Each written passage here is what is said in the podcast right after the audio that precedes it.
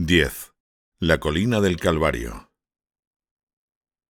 Sumado a sus sufrimientos físicos, Pedro ofrecía muchos más sufrimientos morales para los cuales, como él decía, no hay morfina.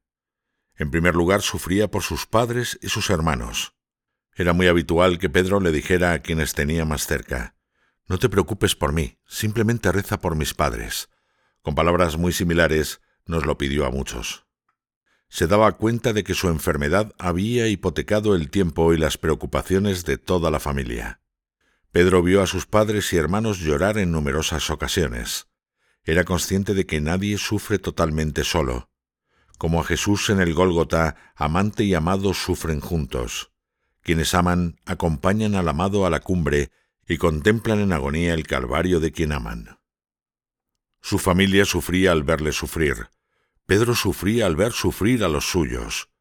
Pero si Dios no le ahorró esa amargura a su madre, tampoco se la ahorra a sus hijos. Sus padres y sus hermanos vieron cada instante de aquella batalla desde la primera fila.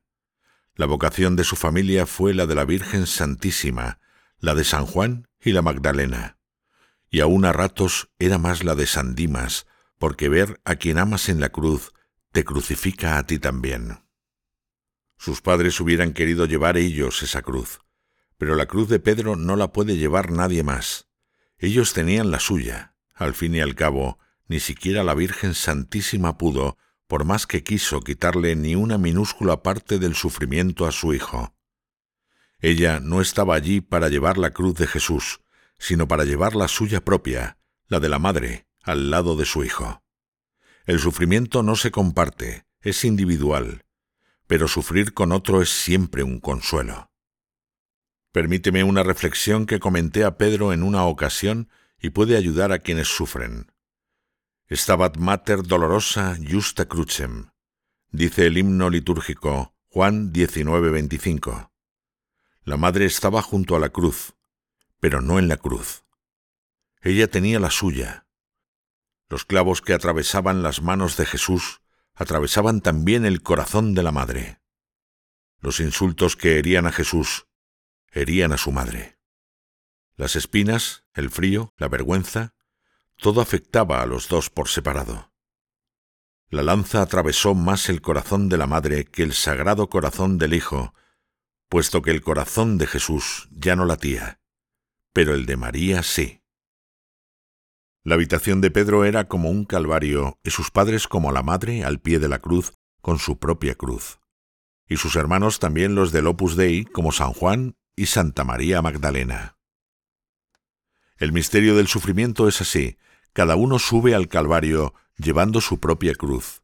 Pero es una bendición ir acompañado por los demás que llevan las suyas.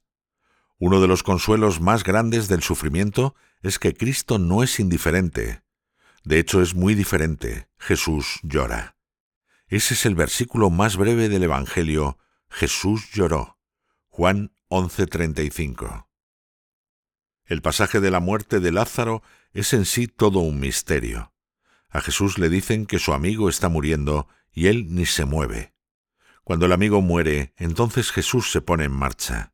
Él mismo les dice a sus discípulos que Lázaro ha muerto. Al llegar a Betania, Marta le sale al encuentro.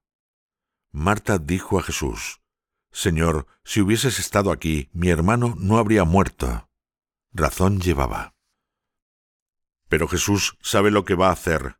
Inmediatamente viene la hermana, María, y le asalta con la misma pregunta. ¿Por qué has hecho esto? Señor, si hubieses estado aquí, mi hermano no habría muerto. Y entonces ocurre. Jesús, al verla llorando, y a los judíos que la acompañaban también llorando, se estremeció en espíritu y se conmovió y dijo, ¿Dónde le pusisteis? Le dijeron, Señor, ven y verás. Jesús lloró. Jesús no lloró por Lázaro, sabía que iba a resucitar. Jesús no lloró cuando le condenaron a muerte. Jesús no lloró durante la pasión. No llora por sí mismo. Jesús lloró cuando vio a María llorar. El corazón del Creador se estremece con las lágrimas de sus hijos y sus hijas. Un amigo me decía, yo solo podría creer en un Dios que llora. Si no fuera capaz de llorar, no sería tan Dios. Lo veo. Nunca derramamos nuestras lágrimas solos. Dios llora con sus hijos y sus hijas. Consuela tanto el saber que Dios puede derramar lágrimas con nosotros que saber que Dios puede derramar sangre por nosotros. Dios no nos quita las lágrimas, pero añade las suyas. ¿Lloró Jesús al ver a su madre al pie de la cruz? Yo sé que sí. Al Señor no le importaba sufrir él mismo, pero ver sufrir a su madre fue un dolor mayor que todos los azotes que pudieran darle a él. El sufrimiento noble es, la más de las veces, en carne ajena. ¿Quién sufrió más, Pedro o sus padres? Todos sufrieron al cien por cien, cada uno lo suyo. Mismo Calvario, distinta cruz. Hablando de aquello, Pedro me dijo, Morirse es mucho más difícil de lo que pensaba. Lo que más me hace sufrir no es el cáncer, es la gente. Con sus hermanos actuaba como hermano mayor que era. Teniendo que atender a tanta gente que venía a verle, trataba de no olvidar a los suyos. Entre sus notas se podían leer cosas como esta. Tienes que pasar más tiempo con Javi, su hermano pequeño, y hablar con él del colegio y cosas que le gustan. Llama a Carlos, su otro hermano, para hablar con él también. Cuida a papá. Les preguntaba a sus hermanos por sus estudios, por sus exámenes, por sus clases y sus intereses. Les pedía que ayudaran más y no dieran problemas, que se ocuparan de sus padres, que les facilitaran el descanso, que se ofrecieran para sustituirles acompañándole para que ellos pudieran desconectar de vez en cuando. Pero el corazón de un padre y una madre no desconecta jamás. Curiosamente, cuando Jesús decía que en el cielo no hay maridos y mujeres, no modificaba el hecho de que por toda la eternidad seguirá habiendo madres y padres, e hijos e hijas, hermanos y hermanas. Eso no cambia.